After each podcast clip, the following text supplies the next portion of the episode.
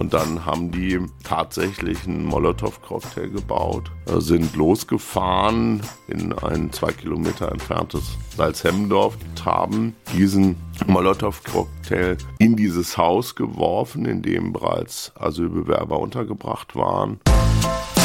Kreis und Quer, der Podcast ihrer Mediengruppe Kreiszeitung.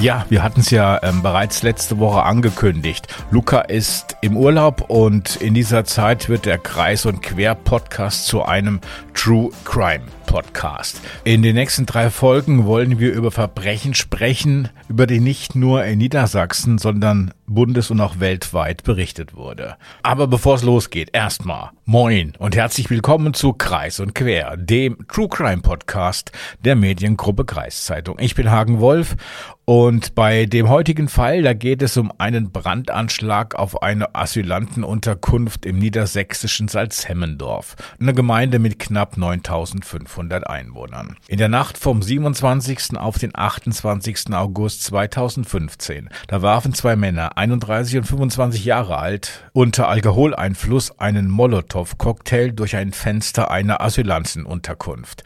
In der betreffenden Wohnung, da lebte eine Mutter aus Simbabwe mit ihren drei Kindern, vier, acht und elf Jahre alt. Etwa weitere 40 Menschen waren zu dieser Zeit in dem gesamten Haus untergebracht und es grenzte an ein Wunder, dass niemand ernsthaft körperlich verletzt wurde. Schon kurze Zeit später konnte die Polizei die beiden Haupttäter festnehmen, sowie eine weitere Mittäterin, die als Fahrerin fungiert hatte.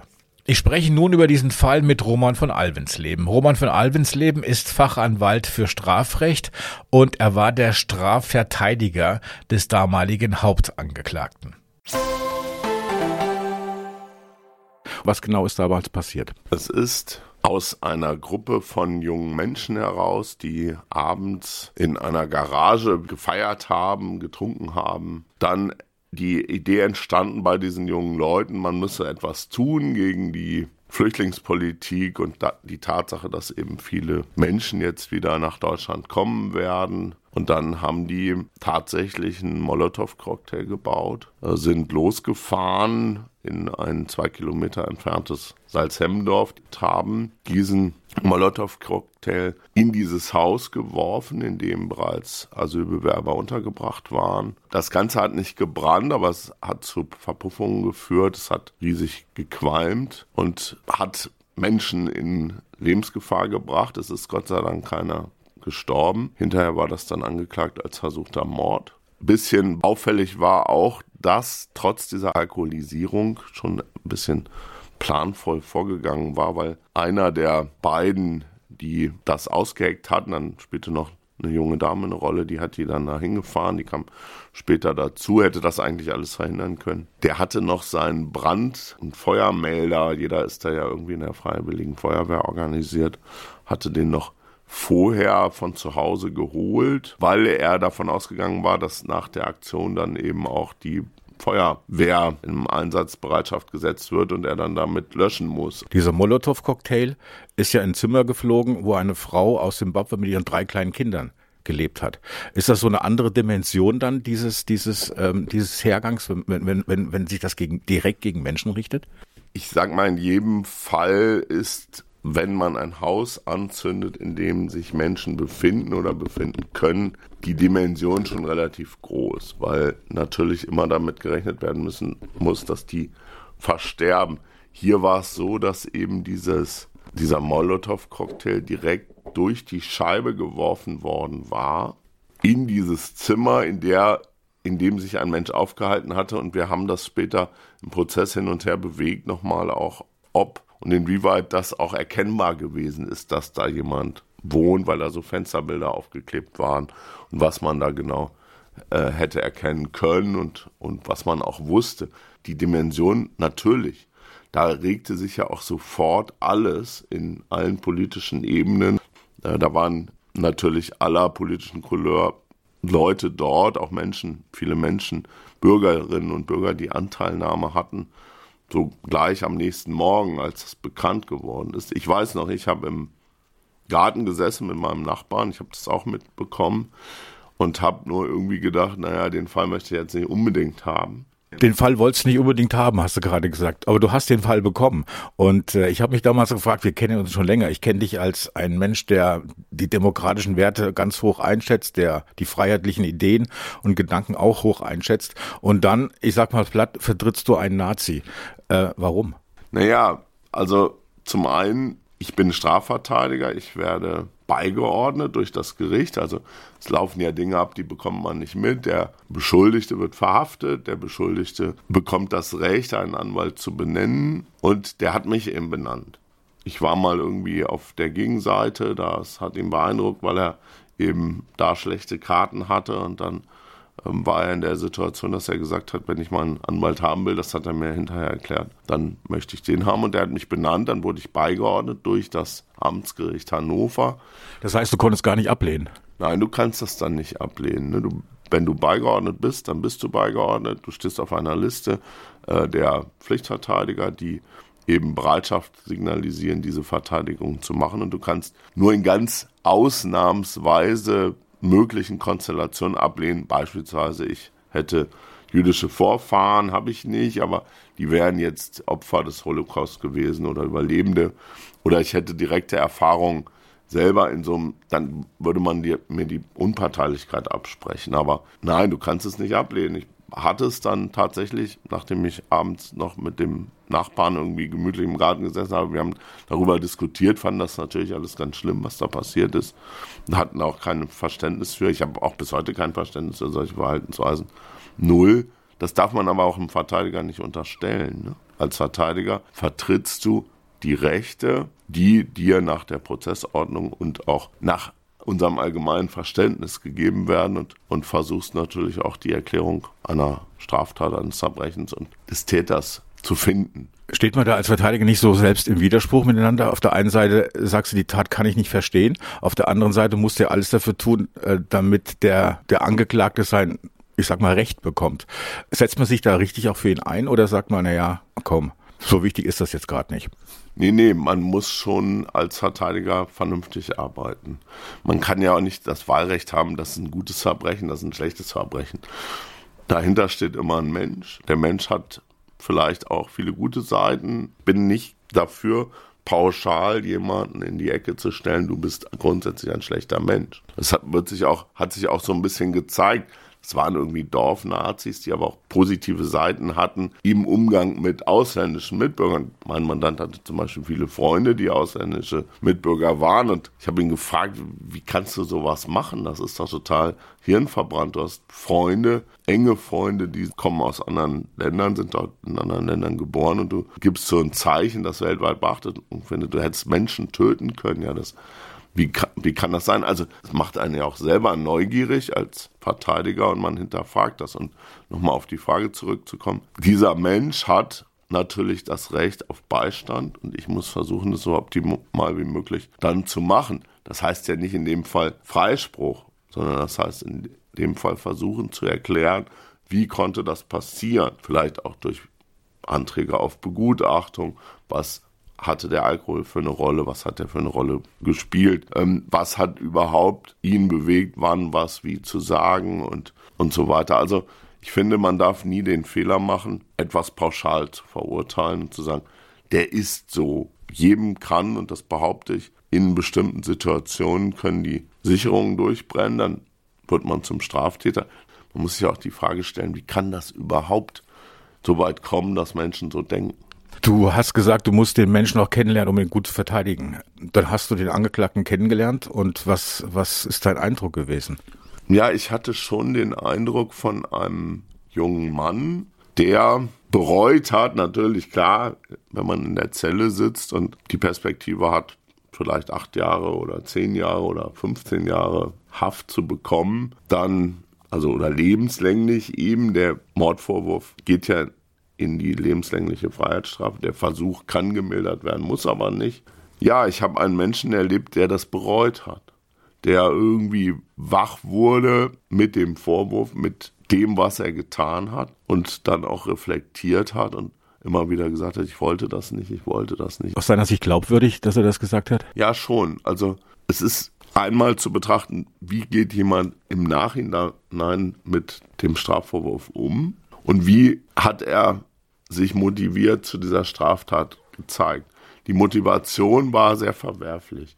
Und wenn jemand dann später erkennt, wir sind ja auch in so einem Rechtssystem, das die zweite Chance geben will, wenn jemand dann erkennt, dass er da echt riesen Scheiße gebaut hat und im Grunde noch Glück hatte, dass da wirklich niemand ums Leben kam, dass äh, alles noch glimpflich abgelaufen ist für die Menschen, die dort in dem Haus lebten. Da wohnten ja noch viel mehr Menschen. Also wenn man sich das Szenario weitergedacht hätte, dieses, dieser Molotow-Cocktail hätte gezündet, es war nachts, die Menschen schlafen, ähm, es entstehen natürlich Rauchentwicklungen, aber da gibt es ein Riesenfeuer. Ja. Wie hat man den eigentlich gefasst? Den, hat er sich gestellt oder ist er dann gleich überführt worden? Nee, man hat äh, letztendlich ermittelt natürlich, äh, ähm, kam dann schnell auf diese Garage, auf diese Abendparty, ist dann dort beim Arbeitgeber vorbeigekommen. Also es war jetzt nicht so, dass diese Tat organisiert war, so wie man das vielleicht von politischen Taten kennt, die dann lange, lange Hand vorausgeplant sind, wo man möglichst versucht, keine Spuren zu hinterlassen. Da gab es auch eine Beobachtung von einem Nachbarn, der das gesehen hat. Da gab es natürlich Fingerabdrücke, da wurde nichts beseitigt, auch an, an dem Ort. Die haben ja irgendwie spontan dann mehr oder weniger in dieser Garage, haben getrunken, haben sich immer weiter aufgeregt, haben sich in Rage geredet. Und dann hat der eine gesagt, wir müssen jetzt was machen und dann wurde der Molotow-Cocktail gebastelt. Es kam ja dann zur Gerichtsverhandlung, da hast du den Angeklagten vertreten und äh, ich hatte es erwähnt, der Fall fand ja nicht nur Niedersachsen bundesweit, auch weltweit. The New York Times hat darüber berichtet. Äh, wie hat man dich da genannt? The Main Defending Lawyer weil ich den Hauptangeklagten vertreten habe. Das macht einen natürlich irgendwie stolz. Warum? Als Anwalt hat man ja auch mal die Schule besucht, man wollte Rechtsanwalt werden, man wollte Strafverteidiger werden, man hat die Uni geschafft, man hat das Referendariat geschafft und irgendwie ist man dann und dann schreibt die New York Times überein. Als Vorstadtanwalt in Anführungsstrichen, ja. Das ist schon geil, aber natürlich der Anlass und die Tat waren natürlich alles andere als toll. Die Bänke waren da fett besetzt äh, im Gerichtssaal von allen möglichen Sendern, äh, natürlich quer durch, durch die Bank, auch die Medienlandschaft hier in Deutschland und eben auch die New York Times, die auch mehrfach dann nochmal nachgefragt hatte und so weiter. Wie lautete denn die Anklage? Mord, also versuchter Mord in äh, vier rechtlich zusammentreffenden Fällen und wir hatten mehrere Mordmerkmale, die ähm, angeklagt waren äh, Heimtücke natürlich, niedere Beweggründe, auch durch diese rassistischen Hintergründe, die da ja eine Rolle spielten und gespielt haben und Triebfeder gewesen sind. Was war denn der Antrag von dir als Verteidiger? Also wir haben gemeint, dass wegen des Versuches und der Tatsache der Strafmilderung und wegen der Tatsache, dass auch die Art und Weise, wie das Ding gebaut worden ist und also der Molotow-Cocktail gebaut worden ist, der war eigentlich nicht in der Lage, Flammen zu entfallen. Aber auch die Verpuffung und diese Qualmgase sind natürlich gefährlich. Ne? Wenn man das anderen nicht merkt, dann kann das passieren. Die Alkoholisierung hatten wir im Fokus der Verteidigung. Das war auch bei der ersten Haftprüfung oder Haftbefehlsverkündung schon irgendwie eigentlich klar für die Staatsanwaltschaft, dass das eine verminderte Schuldfähigkeit sein kann. Das haben wir auch so gesehen. Der Gutachter hat es anders gesehen, hat gesagt, nein, spielt keine Rolle. Die Alkoholisierung mag zwar hoch gewesen zu sein, also über zwei Promille, aber hat in der Situation nicht die Rolle gespielt, weil die Art und Weise der Planung, Schließen des Garagentores, also man ist in der Garage, man hat das vor, man macht das noch zu, damit man aufpasst. Der holt noch seinen Feuerwehrpieper, das habe ich am Anfang erzählt. Da ist noch eine planmäßiges Vorgehen erkennbar und man kann das nicht sagen, dass die Steuerungsfähigkeit ausgeschlossen ist. Und also der Gutachter hat es nicht gesehen, wir haben es gesehen. Wir haben sechs Jahre beantragt für den Angeklagten. Acht, ja, zu acht Jahren wurde er verurteilt. Vielleicht mal ganz kurz nochmal einwenden, aber nicht jeder, der Alkohol trinkt, wirft Molotow-Cocktail in eine Asylantenunterkunft. Nein, natürlich nicht. Da wird Anwälten ja auch immer gerne gesagt, naja, die die schwere Kindheit und der Alkohol und man versucht das auf alles zu schieben. Natürlich muss man das auch beachten. Ein nüchterner Mandant hätte das auch nicht getan. Also der hätte, so habe ich den Eindruck von ihm gewonnen. Ich habe ihn ja nur nüchtern erlebt, natürlich in der Haftzeit und auch in der, während der Verhandlung. War der eigentlich auch immer recht empathisch, was so andere Sichtweisen anbelangt. Also er hat nie mir den Eindruck vermittelt, dass er diese rechtsradikale Gesinnung, die ja deutlich daraus spricht, aus der Tat und die auch nicht wegzudiskutieren ist, dass er die auch im normalen, nüchternen Zustand in solche Eskalation gebracht hätte. Da auf die Idee zu kommen, irgendwie so, eine, so, so ein Ding zu bauen und dann tatsächlich dahin zu fahren. Also er ist ja nicht gefahren, sondern dieses Mädchen, die dabei war, die spielt ja noch eine entscheidende Rolle. Die hätte das alles ja verhindern können, weil die letztendlich zwei Betrunkene trifft, die irgendwie über Ausländer herziehen, über die Gefahr, die sie sehen, die sich natürlich durch den Alkohol potenziert und plötzlich wird das alles immer schlimmer und gleichzeitig auf der anderen Seite enthemmt und die Steuerung eben recht zu tun immer nachlässt. Und die kriegt mit, wie die das bauen und was die vorhaben und die ist noch nüchtern. Die kann ja noch fahren und die fährt die dahin. Also die Gesinnung fand ich persönlich noch schlimmer. Einfach nicht zu sagen, pass mal auf, Jungs, ihr habt wohl nicht alle Latten am Zaun äh, ich fahre euch hier keinen Meter, könnt da hinlaufen. Wäre nie was passiert. Die waren, die waren aus ihren Schilderungen schon so betrunken nach einer Flasche Maria Kron oder irgend so ein äh, Cognac, der da getrunken worden ist, dass die nicht losgelaufen wären. Aber Gesinnung daneben, alles daneben und trotzdem aber ein Mensch, der verteidigt worden ist und der irgendwie auch heute, wenn er das hören würde, sagen würde, der hat recht, ich bereue das, ich bin ich bin das nicht. Du hast den Hauptangeklagten vertreten, es waren noch zwei andere angeklagt, der Kumpel von ihm und das, die Frau, die das Auto gefahren hat, die dir hingefahren hat. Wie, ist denn der, wie sind die verurteilt worden? Das Mädchen ist zu viereinhalb Jahren verurteilt worden. Da war noch strittig, ob sie Mittäterin oder Gehilfin ist. Die Verteidigung hatte da auf Beihilfe plädiert. Letztendlich ist sie als Mittäterin verurteilt worden. Das kann man auch so sehen. Das Gericht hat das Klagen begründet. Sie hat erhebliche Tatbeiträge geleistet und ohne ihr Zutun wäre das gar nicht passiert. Denn zwei Kilometer betrunken zu Fuß macht keiner. Dann vergeht der Ärger. Am nächsten Morgen sieht man vielleicht, was man davor hatte. Und dann ist gut. Die Gesinnung bleibt. Der, der Unwert in diesem, in diesem Gedankengut des Menschen bleibt auch. Aber da passiert dann wenigstens nichts. Ähm, dieses Mädchen hat aber den Tatbeitrag geleistet. Und das Gericht hat dann gesagt, das Ganze ist Mittäterschaft. Äh, der Bundesgerichtshof hat das auch alles bestätigt so und dann war es rechtskräftig. Der Mittäter hat sieben Jahre bekommen, weil da hat man letztendlich ihm zugute gehalten, dass er ja nicht geworfen hat.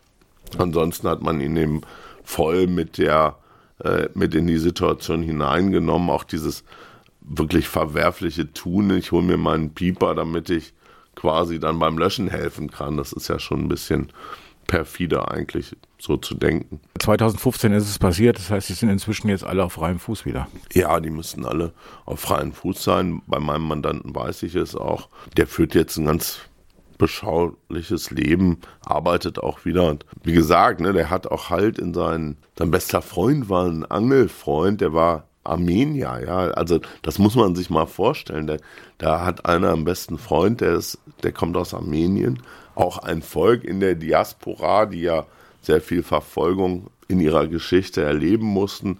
Stolzes Volk. Und wie will der dem das erklären? Der hat, auch der hat ihm das verziehen im Übrigen. Die haben sich ausgesprochen und so weiter. Das hat er im Gericht, hat ihn sogar besucht, auch in Haft. Äh, aber das also das kann man menschlich ja gar nicht erklären. Ne? Wenn ich irgendwie eine klare Einstellung habe, dann lebe ich die auch. Ich denke jetzt mal an so Nazi-Gruppierungen, die irgendwie NPD verortet sind oder noch schlimmer rechts, ne, die wirklich in diesen Wehrsportgruppen rumlaufen und so weiter. Das waren die ja nicht. Ansatzweise, deswegen habe ich immer von Dorfnazis gesprochen, das Gedankengut war vorhanden, das war auch gestreut. Das vermischte sich dann mit einem ganz normalen multikulturellen Bewusstsein. Freund, Armenier, andere Freunde, auch andersfarbig, hautfarbig und so weiter, im direkten Umfeld gehabt und dann rennt man los und macht so eine Situation. Verstanden hat er das wahrscheinlich bis heute selber nicht. Er hat seine Strafe verbüßt, das ist unser Rechtssystem und dann muss man auch sagen, okay, der der Mensch hat eine zweite Chance im Leben verdient.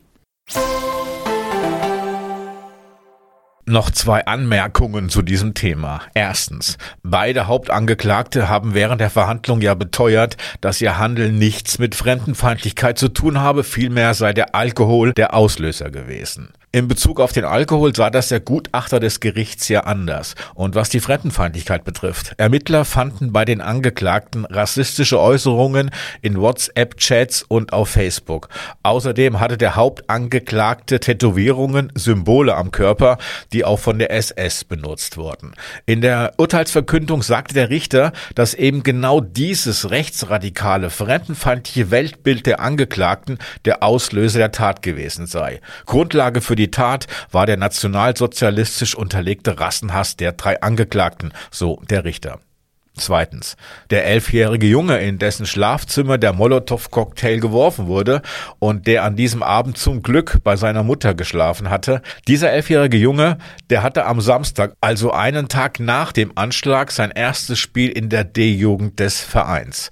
Und darauf hatte der sich schon ganz lange gefreut. Und der wollte auch unbedingt spielen. Und er hat gespielt. Und das Spiel dieser D-Jugend endete eins zu eins. Und der kleine Bursche, der hat das Tor erzielt. Und nach dem Tor, dann sind seine sämtlichen Mitspieler, auch die von der Ersatzbank, zu ihm gelaufen und haben ihn geherzt und gedrückt. Und die Zuschauer, die zahlreichen Zuschauer, die dort waren, die hatten alle feuchte Augen. So, aber das war's jetzt heute mit Kreis und Quer und dem Podcast der Mediengruppe Kreiszeitung. In der nächsten Woche setzen wir unsere kleine True Crime Reihe weiter fort mit einem Fall, der ebenfalls sehr große Beachtung fand. Danke für Ihre Aufmerksamkeit und ja, bis dann.